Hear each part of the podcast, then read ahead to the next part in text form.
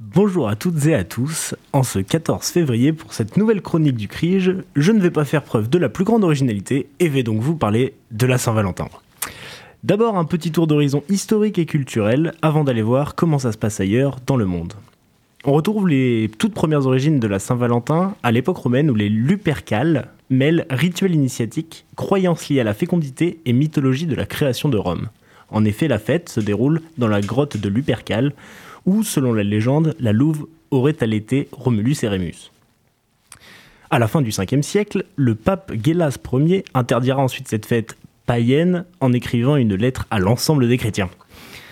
Saut dans le temps jusqu'au 15e siècle, moment où cette fête prendra la signification qu'on lui connaît aujourd'hui, la fête des amoureux. Elle est apparue en Grande-Bretagne, la date ayant été fixée au 14 février, car les oiseaux s'accoupleraient à ce moment. C'est ainsi qu'en 1496, Valentin de Terny est désigné par l'Église catholique comme saint patron des amoureux par le pape Alexandre VI. Elle deviendra ensuite laïque en 1969 quand le pape VI l'arrêt du calendrier liturgique. Désormais, c'est une fête célébrant toujours l'amour, mais avec une dimension bien plus commerciale, mais aussi bien plus universelle. Elle est en effet souhaitée dans de nombreux pays, et parfois de différentes manières, même si on retrouve de nombreux points communs. En Grande-Bretagne comme en France, ce sont les cartes, les fleurs, les bijoux et les chocolats qui sont les présents les plus communs. Petite statistique surprenante, 75% des chocolats sont achetés par les hommes, là où 85% des cartes de vœux le sont par des femmes.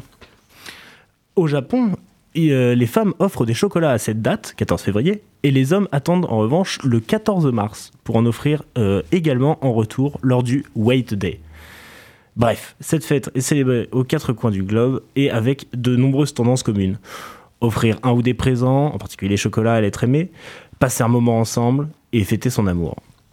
Sur ce, je vous souhaite une excellente journée et vous dis à dans deux semaines pour une nouvelle chronique du Crige. Merci beaucoup.